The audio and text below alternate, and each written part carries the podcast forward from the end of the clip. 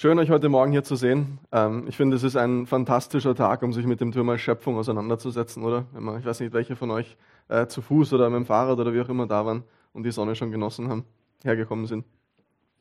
Die Heike hat schon angekündigt, wir befinden uns jetzt gerade, haben wir letzte Woche angefangen mit einer Predigtserie durch die ersten vier Kapitel des ersten Buches der Bibel, des ersten Buch Mose.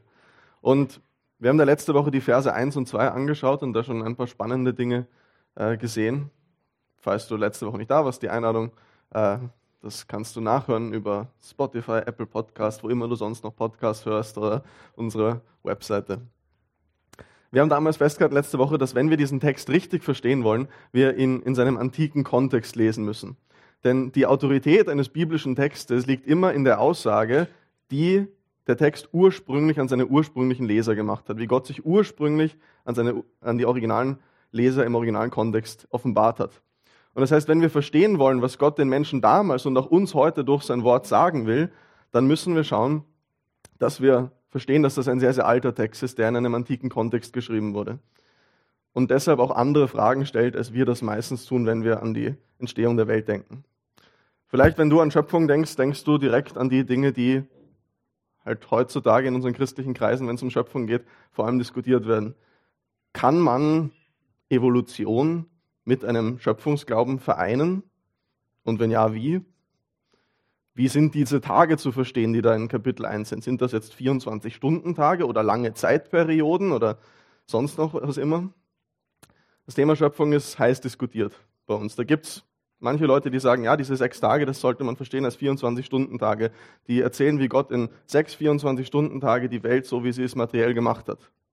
Dann gibt es andere, die sagen, naja, der Text, der beschreibt das zwar als 24-Stunden-Tage, aber das sollte man als lange Zeitperioden verstehen, in denen Gott in wie lang auch immer diese Welt materiell so gemacht hat. Und dann gibt es wieder andere, die sagen, Genesis 1 will überhaupt keine Aussagen machen über die naturwissenschaftliche Entstehung dieser Erde, sondern kommuniziert auf einer anderen Ebene. Ich habe in dieser Vor Vorbereitung für diese Predigtserie sehr, sehr viel gelesen und ein Buch, das ich gelesen habe, war das hier. Das, äh, das heißt The Fool and the Heretic übersetzt auf Deutsch der Trottel und der Irrlehrer.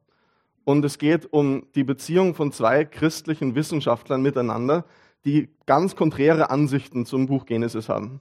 Der eine sagt, das sind sechs 24-Stunden-Tage, in denen Gott die Welt gemacht hat, die Erde ist 6000 Jahre alt. Und dann gibt es einen anderen, der sagt, der Text macht überhaupt keine wissenschaftlichen Aussagen, wir sollten das annehmen, was wir von den Naturwissenschaften herausfinden können über die Wissenschaft, also über die empirische Entstehung dieser Welt. Und dieses Buch beschreibt so ein bisschen, wie die beiden sich gegenseitig sehen.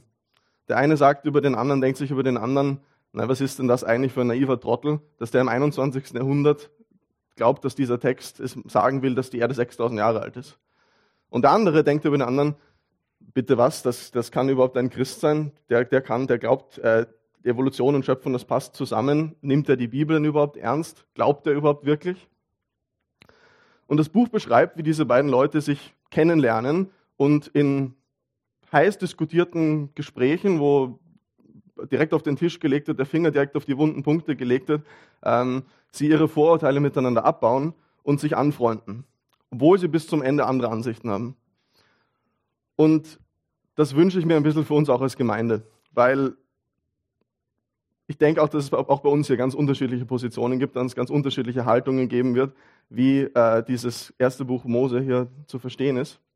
Und wir müssen hier aufpassen, dass wir evangeliumsgemäß miteinander umgehen. Wir können diskutieren, wir können auch wirklich äh, andere Ansichten haben und das direkt auf den Tisch legen und darüber sprechen, aber wir müssen aufpassen, dass wir uns nicht auf zu einfache Antworten einlassen. Das bedeutet, wenn du an eine Sechstageschöpfung glaubst, dann solltest du aufpassen, dass du nicht diejenigen von uns, die kein Problem damit haben, Schöpfung und Evolution in ihrem Glauben zu vereinen, als Irrlehrer oder als Leute, die die Bibel nicht ernst nehmen, von vornherein bezeichnest. Und umgekehrt, wenn du der Ansicht bist, Evolution Schöpfung, das widerspricht sich aus meiner Sicht gar nicht, dann solltest du aufpassen, nicht diese Leute, die das anders sehen, als naive Trottel zu bezeichnen, die da noch nie drüber nachgedacht haben. Ich persönlich denke, und das habe ich letzte Woche schon ein bisschen angeteasert, dass der Text keine naturwissenschaftlichen Aussagen machen will, weil das im damaligen Kontext überhaupt nicht sein Ziel war. Und ich werde euch das auch versuchen, heute am Text zu zeigen, wie aus meiner Sicht der Text selber das klar verlangt mit den äh, Dingen, die da drin sind, dass er eben nicht wissenschaftliche, empirische Aussagen machen will über die Entstehung dieser Welt, sondern vor allem auf einer theologischen Ebene kommuniziert.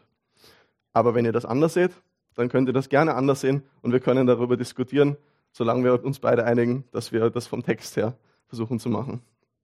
Ich lese jetzt unseren heutigen Predigtext, Genesis 1, die Verse 3 bis 25 aus der Basisbibel. Und weil es so schön ist, nehme ich, und weil es so kurz war, nehme ich nochmal die ersten beiden Verse gleich dazu. Also ich lese einfach die Verse 1 bis 25 noch einmal.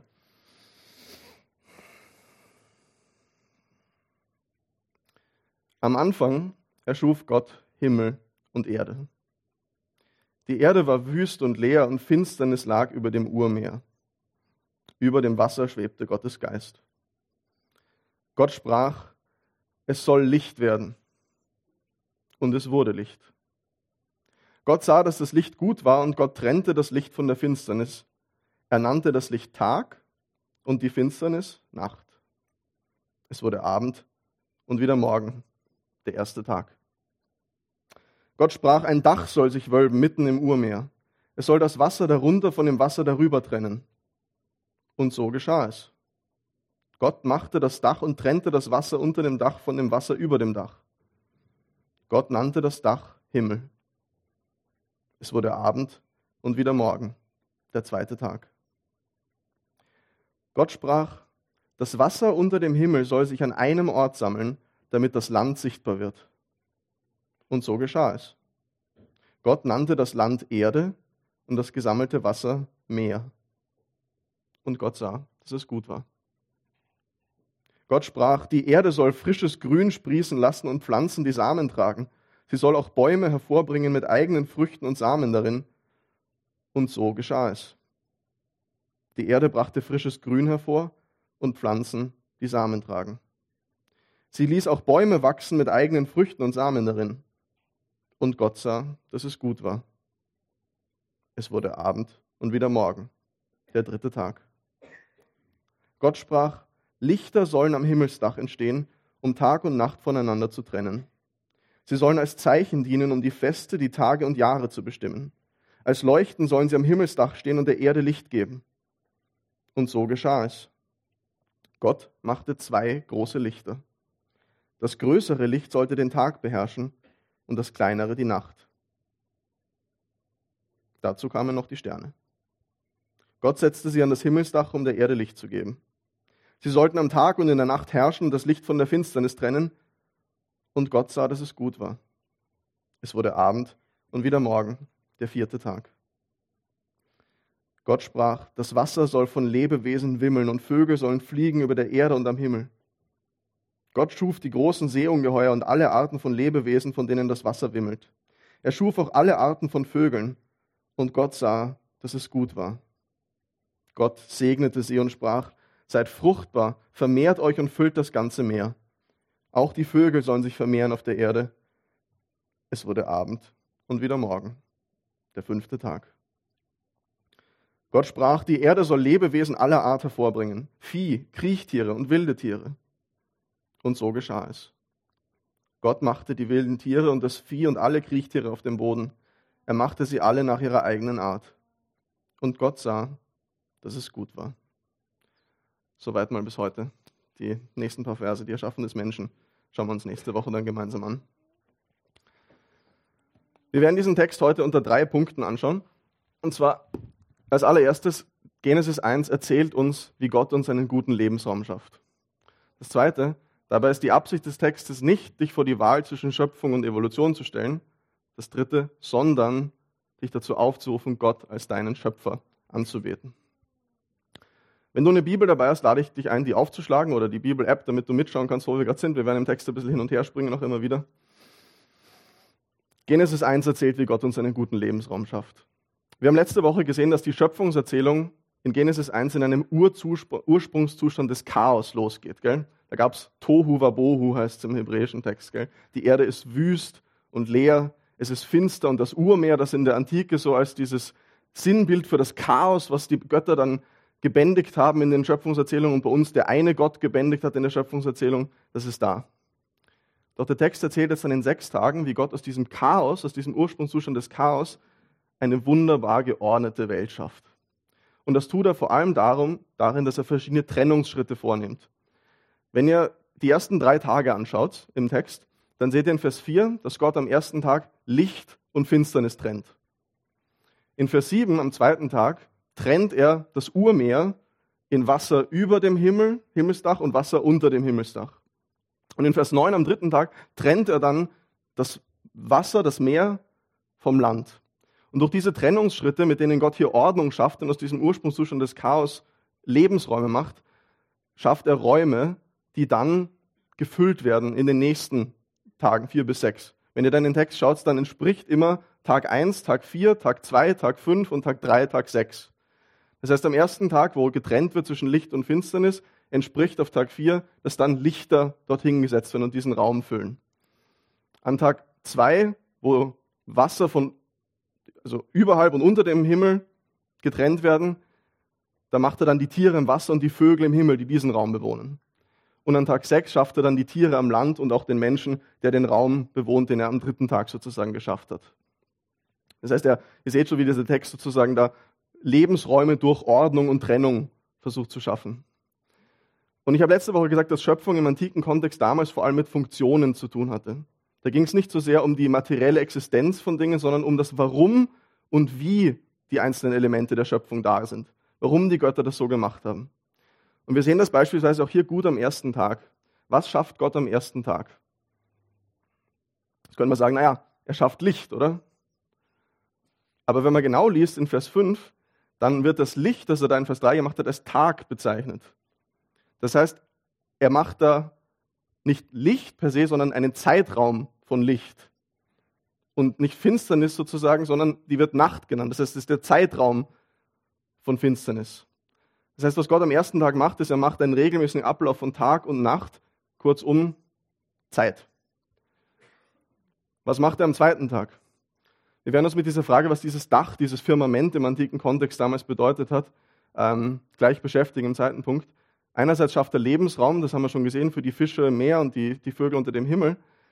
Aber es ist noch ein weiteres, denn dieses Himmelsdach, das war in der antiken Vorstellung zentral für die Leute, um zu erklären, wie das Wetter funktioniert.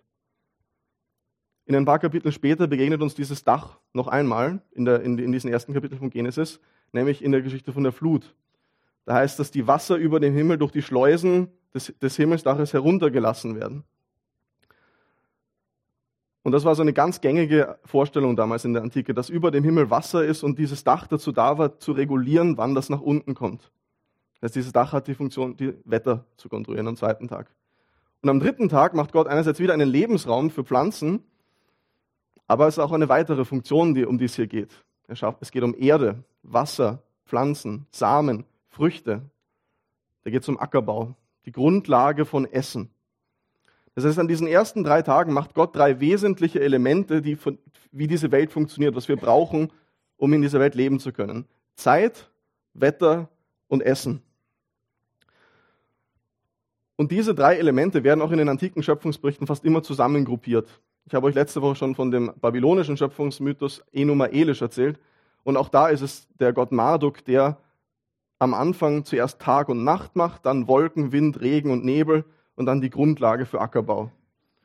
Oder zum Beispiel in Genesis 8 nach der Flut sagt Gott dann zu Noah, von nun an soll nicht aufhören Saat und Ernte, Frost und Hitze, Sommer und Winter, Tag und Nacht, solange die Erde besteht. Das heißt, was Gott hier macht in diesen ersten Tagen, ist diese Welt zu ordnen und aus dem Chaos einen Lebensraum zu schaffen, in dem wir leben können. Eine Welt zu schaffen, die funktioniert. Ein Organismus, wo ein Teil ins andere greift, wo alles gut geordnet ist und alles seinen Platz hat. Ich habe jetzt in den letzten Jahren für mich so meine Liebe zum Gärtnern entdeckt, also so Balkongärtnern und ich habe auch jetzt letzte Woche ähm, Tomaten und Erdbeeren und so ein paar Dinge angepflanzt. Und ich finde das so schön, dass man das machen kann, dass man da mit seinen Händen in der Erde wühlen kann, das eins ist und man weiß, ein paar Tage später ist das schon gewachsen. Ein paar Tage später, ich gebe da Wasser dazu und so funktioniert diese Welt, wie Gott das gemacht hat. Und diese Ordnung, dieses Ordnen, das drückt dieser Text auch in seiner literarischen Struktur sehr gut aus. Ich habe das jetzt ganz oberflächlich nur kurz mit diesen Tagen die sich gegenseitig entsprechen, euch versucht zu zeigen. Aber geh doch mal zu Hause an diesen Text, druck ihn dir aus und geh mit Buntstiften da dran und markiere einmal all die Dinge, die sich wiederholen, all die Elemente, die aufeinander aufbauen und so weiter. Und du wirst sehen, dass sich da eine wunderbare Struktur ergibt, einfach literarisch, wie Gott aus einem Chaoszustand ein immer komplexer werdendes System macht, das wunderbar funktioniert aus einer unbewohnbaren Erde einen Ort macht, an dem wir leben können, wo Leben funktioniert. Und immer wiederkehrend, du hast es schon angekündigt vorhin, kommt dieser Satz zwischendrin, und es war gut. Und genau das ist doch auch das Gefühl, das wir bekommen, wenn wir in dieser Welt draußen unterwegs sind und einfach sehen, wie der ein Teil ins andere greift, wie diese Welt funktioniert. Vom ganz Kleinen, wenn man unter dem Mikroskop unsere Zellen anschaut und ganz genau sieht, wie ein Teil und das andere greift, wie Reproduktion funktioniert und alles Mögliche, bis zum ganz Großen, wenn wir ins Universum schauen und wir, wir sehen, dass es um wenige Winkelgrad geht, sozusagen, die es genau, genauso geordnet ist, dass hier Leben sein kann auf dieser Erde. Gott ordnet das und macht ein wunderbares System, damit wir einen Platz haben. Was hat das praktisch mit uns zu tun? Ich glaube, uns als Menschen im 21. Jahrhundert, als sehr weit fortgeschrittene Menschen, gerade in unserer westlichen Welt, uns ist oft gar nicht mehr so, so bewusst, wie sehr wir Gott eigentlich brauchen, um Ordnung in dieser Welt zu schaffen. Klar, die Menschen damals, gell, die in ihrer vorwissenschaftlichen Zeit, die haben das gebraucht, einen Gott, als jemanden, der Ordnung ins Chaos bringt, einen, einen Gott, der Ordnung ins Universum bringt. Aber wir heute, wir brauchen Gott da nicht dafür. Wir selbst haben uns die Erde untertan gemacht. Unsere Gesellschaft hat sich unfassbar entwickelt, was wir alles können. Wir sind, äh, wir, was wir für Dinge entdeckt haben. Das Problem ist, gell, ganz oft werden diese großartigen Dinge, die wir entdecken, nicht zur Ordnung von uns, sondern erst recht zum Chaos eingesetzt. Wir haben uns Wissen über Aerodynamik angesammelt und das hat dazu geführt, dass wir Flugzeuge gebaut haben, mit denen wir über die ganze Welt fliegen können. Wahnsinn! Und dann verwenden wir diese Flugzeuge dafür, dass wir Bomben dranhängen und Städte bombardieren. Wir haben immer mehr geschaut, wie ist eigentlich alles aufgebaut, bis wir zu den Atomen gekommen sind und noch weiter hinein und dann konnten wir Atome teilen und so weiter. Und diese Erkenntnis haben wir dann dazu eingesetzt, eine Bombe zu bauen, die so viel Zerstörung angerichtet hat wie nichts anderes. Wir Menschen sind nicht dazu geeignet, das Zentrum der Ordnung in dieser Welt zu sein. Ich weiß nicht, ob jemand von euch den Film Jurassic Park kennt. Da geht es um einen Multimilliardär, der sich auf einer Insel im Ozean eine eigene Welt schaffen will. Und zwar schaffen dies die Wissenschaftler dort durch ähm, DNA, die sie von Blut in Moskitos, die in Bernstein eingeschlossen sind, aus der Antike, also die Dinosaurierblut drin hatten, schaffen dies, Dinosaurier zu klonen. Und dann gibt es auf einmal auf dieser Insel wieder all die Dinosaurierarten, die vor Millionen von Jahren ausgestorben sind. Sagt dieser Film. Natürlich ist es nicht möglich in echt, aber es ist ein, ein sehr, sehr cooler Film. Und der, dieser Wissenschaftler vergleicht sich ein bisschen mit einem Schöpfer. Und er sagt sozusagen, wir haben das alles geschafft. Und Schöpfung, da gibt es diesen berühmten Satz, Schöpfung ist ein Akt reinen Willens. Und was passiert natürlich? Die können das nicht kontrollieren und all das, was sie da versuchen zu kontrollieren und Ordnung hineinzuschaffen in dieses neue System, eskaliert und das alles bricht zusammen ins Chaos. Und dieser Film, der zeigt wunderbar, wir Menschen, wir können nicht dieses Zentrum von Ordnung in der Welt sein. Ich habe euch nochmal ein Zitat beigebracht, äh, mitgebracht. Ihr wisst, ich bringe gern Zitate von atheistischen Philosophen oder Historikern. Und da hat äh, ein Mensch, den ich sehr oft zitiere, der Yuval Noah Harari, der fasst das ganz gut zusammen. Am Ende seiner Geschichte der Menschheit, dem Bestseller, den er geschrieben hat. Da schreibt er ganz am Ende, wir haben jetzt größere Macht als je zuvor, aber wir haben noch immer keine Ahnung, was wir damit anfangen wollen. Schlimmer noch, die Menschheit scheint verantwortungsloser denn je. Wir sind self-made Götter, die nur noch den Gesetzen der Physik gehorchen und niemandem mehr Rechenschaft schuldig sind. Und so richten wir unter unseren Mitlebewesen und der Umwelt Chaos und Vernichtung an, interessieren uns nur für unsere eigenen Annehmlichkeiten und unsere Unterhaltung und finden doch nie Zufriedenheit. Gibt es etwas Gefährlicheres als unzufriedene und verantwortungslose Götter, die nicht wissen, was sie wollen? Zitat Ende. Er bringt das fantastisch auf, er bringt das fantastisch auf den Punkt. Wir Menschen, wir sind nicht dazu gemacht, im Zentrum der Ordnung dieser Welt zu stehen. Und das sagt uns dieser Text ganz klar. Es geht um Gott und wir brauchen ihn für diese Ordnung in dieser Welt. Genesis 1 erzählt uns also, wie Gott uns einen guten Lebensraum schafft. Als zweites behaupte ich, dass es dich dabei nicht vor die Wahl stellen will zwischen Schöpfung und Evolution. Was meine ich damit? Genesis 1 ist in einem antiken Kontext entstanden und es hat zu antiken Lesern kommuniziert. Und deshalb spiegelt auch dieser Text, wenn wir ihn genau lesen, die antiken Vorstellungen über diese Welt wider, die die damals hatten. Da wäre zum Beispiel dieses Dach in Vers 6, das die Wasser über dem Himmel zurückhält. Bis ins zweite Jahrhundert nach Christus haben eigentlich alle Kulturen weltweit geglaubt, dass der Himmel fest ist. Dass es eine feste Kuppel ist, und das drückt dieses Wort auch aus, dass es eine, eine feste Kuppel ist, die oben drüber Wassermassen zurückhält. Das kann man nicht versuchen mit Atmosphäre oder sowas zu übersetzen, weil es widerspricht einfach völlig dem Gebrauch dieses Wortes. Die Vorstellung, die die Menschen hatten, war, die Erde ist eine flache Scheibe und auf den Bergen ruht die Kuppel und über dieser Kuppel ist Wasser. Das heißt zum Beispiel in dem Psalm, den die Verena vorhin vorgelesen hat, Psalm 48, lobt ihn ihr Himmel und ihr Ozeane über dem Himmel. Und das war eine völlig normale Vorstellung damals, dass es über dem festen Himmel Wassermassen gibt. Warum? Der Himmel ist blau. Und wenn es regnet, kommt das Wasser von oben. Das bedeutet nicht, dass die Leute nicht gecheckt haben, dass Wasser beim Regen aus den Wolken kommt, aber sie haben geglaubt, dass die Wolken vom Ende der Welt kommen. Und das sieht man auch immer wieder in den Psalmen, wo die Tore durch dieses Dach hindurch sind. Und man sieht dieses antike Weltbild an vielen, vielen Stellen in diesem Text. Und wir bekommen hier echt Probleme, wenn wir den Text korrekte naturwissenschaftliche Aussagen machen lassen wollen. Da heißt zum Beispiel, dass die Erde Pflanzen und Tiere hervorbringt, was nicht so ist. Sonne und Mond werden beide als Lichter bezeichnet, wobei wir wissen, dass der Mond überhaupt kein Licht ist, sondern nur widerstrahlt, was die Sonne darauf gibt. Der Text spricht von den Seeungeheuern, die dann ins Wasser gesetzt werden. Und auch das, das kann man hier, dieses Wort kann man nicht mit Walen oder großen Fischen oder Dinosauriern übersetzen. Da geht es um so diese mythischen Seeungeheuer, die die damaligen Kulturen geglaubt haben, dass sie da drin wohnen. Im Himmel, der dann in Vers 6 gemacht werden, sagt der Text, dass sowohl Sonne, Mond und Sterne sind, als auch die Vögel in diesem selben Raum sind. Und wir wissen, dass Sonne, Mond und Sterne und Vögel in einem völlig anderen Raum unterwegs sind heutzutage. Wie, wie, gehen wir, wie gehen wir damit um? Was macht der Text? Sagt er etwa die Unwahrheit? Lügt dieser Text etwa? Dieser Text enthält ein antikes phänomenologisches Weltbild. Phänomenologie bedeutet das, was ich erfahrbar, das, was ich erfahre, das, was ich wahrnehme, beschreibt er. Denn wenn wir die Welt einfach wahrnehmen, ohne irgendwelches ohne irgendwelche Methoden, die wir heutzutage haben, dann kriegen wir genau diesen Eindruck. Ich bin jetzt am Wochenende in Brüssel gewesen und mit dem Flugzeug hingeflogen, Entschuldigung. Ähm, und äh, als man dann äh, oben über diesen Wolken dann auf einmal ist und der Himmel blau wunderbar ist, da könnte man diesen Eindruck bekommen. Die Sonne, die bewegt sich am Himmel entlang. Die Sterne, die sind eingraviert quasi und sind dann in einen Punkt fest dran. Wenn wir die Welt heute beschreiben, dann haben wir eine naturwissenschaftliche Brille auf. Wir beschreiben dann Materialien, Atome, Moleküle, Kräfte, chemische Prozesse und beschreiben durch diese Brille unsere Realität. Damals hat man eine andere Brille gehabt und man hat auch auf einer anderen Ebene kommuniziert deswegen. Die Frage war nicht, stimmt es naturwissenschaftlich betrachtet, dass die Sonne aufgeht und untergeht?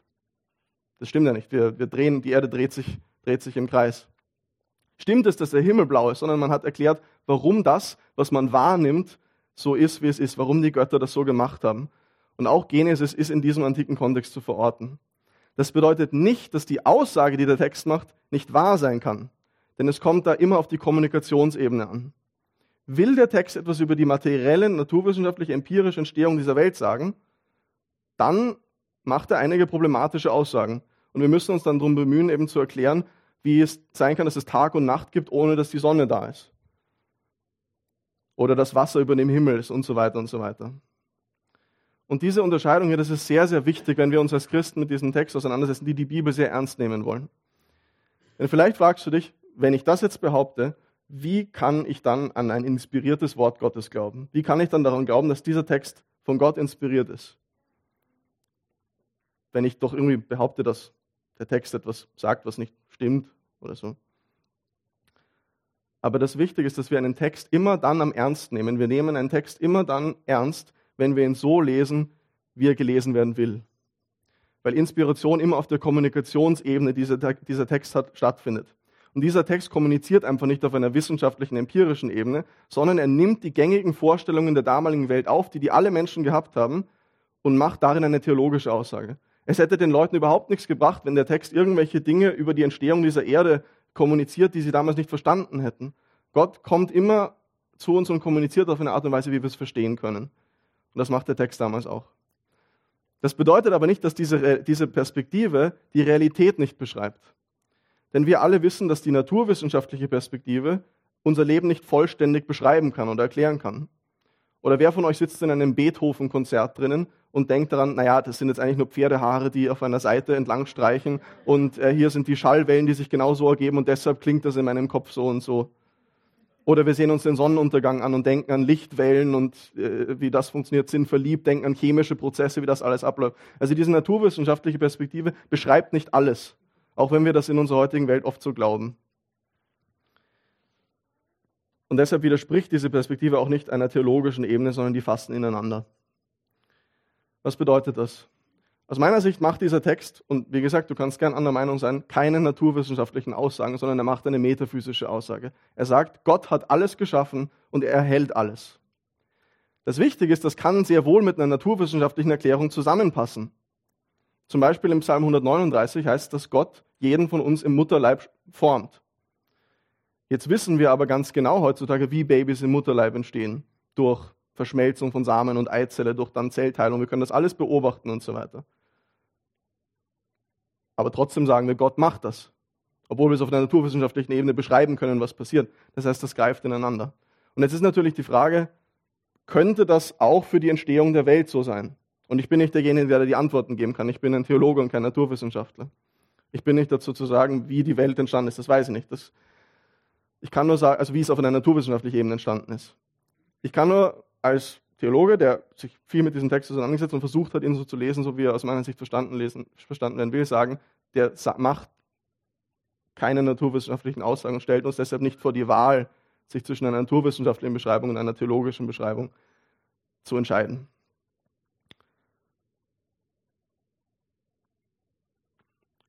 Jetzt könnte ich mir vorstellen, dass das vielleicht ein bisschen schwierig ist für viele von euch. Und ich könnte mir vorstellen, dass einer der Gründe ist, dass bei euch Evolution beispielsweise sehr stark mit Atheismus verbunden ist. Dass es bei Evolution um blinde Zufallsprozesse gehen, ziellos. Aber das geht eigentlich einen Schritt zu weit. Wenn man jetzt sagt, Evolution als eine wissenschaftliche Theorie, die natürliche Prozesse beschreibt, muss man trennen von Evolutionismus, einem Weltbild, das ausgehend von dieser Theorie metaphysische, philosophische Aussagen macht. Was meine ich damit? Oft hört man Leute, die sagen, ey, mit Evolution, da kann ich alles erklären, was existiert. Ich brauche Gott nicht mehr. Und eigentlich zeigt Evolution sogar, dass Gott gar nicht existiert. Alles, was existiert, ist Materie. Und das geht dann eigentlich schon ein paar Schritte zu weit. Das macht dann eine metaphysische, philosophische Aussage und verlässt den Boden naturwissenschaftlicher Beobachtungen. Und hier muss man eigentlich trennen und das wird sehr oft nicht gemacht. Zum Beispiel wieder dieser Harari, der schreibt, soweit wir das aus einer rein wissenschaftlichen Sicht beurteilen können, hat das Leben nicht den geringsten Sinn. Wir sind nicht mehr als das Produkt eines evolutionären Prozesses, der ohne Zweck oder Ziel agiert. Unser Leben ist nicht Teil eines göttlichen Plans für das gesamte Universum. Und wenn die Erde morgen in die Luft fliegen sollte, würde das Universum wie gewohnt seinen Routinen nachgehen. Niemand würde uns Mensch mit unseren subjektiven Empfindungen vermissen. Daher ist jeder Sinn, den wir unserem Leben geben, reine Illusion. Und das ist völliger Schwachsinn, was er sagt. Denn er sagt, aus wissenschaftlicher Sicht hat das Leben keinen Sinn. Das Problem ist, Naturwissenschaft kann so eine Aussage eigentlich gar nicht treffen. Das ist eine völlig andere Disziplin, da kommt man in die Geisteswissenschaften, da wird philosophisches unsauber vermischt mit naturwissenschaftlichen Aussagen. Und das kommt sehr, sehr oft vor, leider. Da gibt es zum Beispiel den, äh, anderes Beispiel, Nobelpreisträger, ein Genetiker, Jacques Monod, der schreibt, der Mensch weiß jetzt endlich, dass er in der teilnahmslosen Unermesslichkeit des Universums allein ist, aus dem er zufällig hervortrat. Wirklich, wissen wir das. Woher? Auch das ist eine Glaubensaussage, die dann als naturwissenschaftliche Erkenntnis verkauft wird. Und ich kann mir vorstellen, dass das sehr, diese Vorstellung vielleicht bei vielen von euch beim Wort Evolution mitschwingen. Und natürlich macht Genesis hier eine völlig andere Aussage. Genesis sagt, Gott ist der Schöpfer. Er hat alles gemacht. Aber über das naturwissenschaftliche Wie sagt es aus meiner Sicht nichts. Denn wenn das so wäre, dann hätten wir eben ein Problem, weil er dann Aussagen macht, die wir heutzutage als falsch bezeichnen müssen. Ich bin deshalb überzeugt, dass du aufgrund dieses Textes dich nicht entscheiden musst zwischen einer naturwissenschaftlichen Erklärung dieser Welt und der Frage, ob Gott das gemacht hat oder nicht. Natürlich wird es dann, wenn wir zur Erschaffung des Menschen kommen, nochmal etwas komplexer. Und da kommen dann viele theologische Fragen noch dazu, die wir dann bedenken müssen. Aber dazu dann ein anderes Mal. Das heißt, Genesis 1 erzählt uns, wie Gott uns einen guten Lebensraum macht, Dabei war diese Aussage des Textes damals nicht, uns vor die Wahl zu stellen zwischen Schöpfung und Evolution, zwischen Schöpfung und einer naturwissenschaftlichen Erklärung, wie die Welt entstanden ist, sondern, und das ist das Herzstück des Textes und das, was er eigentlich kommunizieren will, er ruft uns alle zur Anbetung Gottes als Schöpfer auf. Das ist das Herzstück dieses Textes. Und ich möchte das abschließend noch auf zwei Ebenen zeigen. Das erste, vielleicht ist dir schon aufgefallen, dass dieser Text eben eine wunderschöne Struktur hat. Tatsächlich weist dieser Text sehr viele Elemente von Gedichtsliteratur auf. Da gibt es Strophen, da gibt es Refrains, Immer wieder geht es darum, und es war gut. Es wurde Abend wieder Morgen, der Sonntag, und Gott sah, was er gemacht hatte. Es war gut. Das heißt, da gibt es eine wunderschöne literarische Struktur. Und das heißt, dieser Schöpfungstext singt sozusagen zur Ehre Gottes des Schöpfers und möchte uns zum Staunen bringen, möchte uns zur Anbetung bringen, was Gott da gemacht hat. Und das Zweite, wo das ganz, ganz deutlich wird, ist, dass wir letzte Woche, da haben wir schon uns kurz mit der Polemik, die diese, dieser Text damals im antiken Kontext hatte, beschäftigt gegen den mesopotamischen Schöpfungserzählungen, die es damals gab, was er eine ganz andere Aussage macht. Könnt ihr euch erinnern, dass Genesis 1 nicht als Kampf der Götter entstanden ist, also dass die Schöpfung nicht als Kampf der Götter entstanden ist, sondern dass ein Gott sie gemacht hat. Dass Himmel und Erde nicht durch den toten Körper des Chaos, der Chaosgöttin Tiamat gemacht worden sind, sondern einfach nur der Text dieses Chaos mehr kennt, was keine Person ist. In Vers 14 hier, am vierten Tag, macht Gott Sonne und Mond. Aber interessanterweise nennt der Text die beiden Lichter, anstatt die eigentlichen hebräischen Namen dazu zu verwenden, die sonst immer vorkommen. Warum?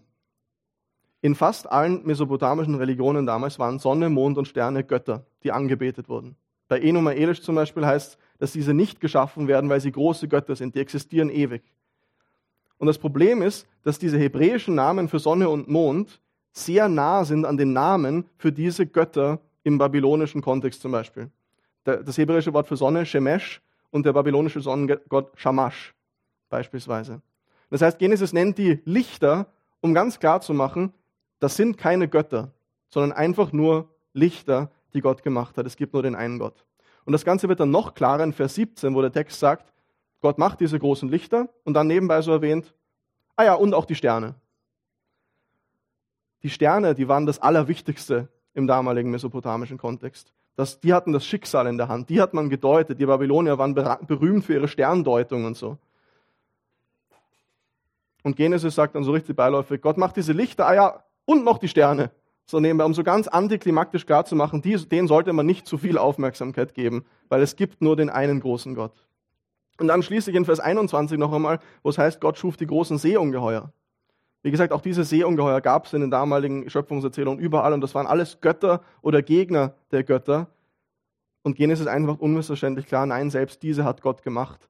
Und der Text legt dann sogar den Finger noch darauf, indem er hier das erste Mal seit Vers 1 dieses Wort erschuf wiederverwendet. Also dieses Wort bara wiederverwendet. Hier an dieser Stelle diese Seeungeheuer erschuf Gott auch.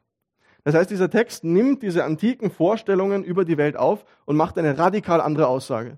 Es geht darum, dass es den einen Gott gibt, den einen Gott, der die Welt geschaffen hat, und den sollen wir anbeten als Erhalter und Schöpfer des Lebens. Der hat alles wunderbar geordnet, das ganze Leben, und dafür soll er gepriesen werden.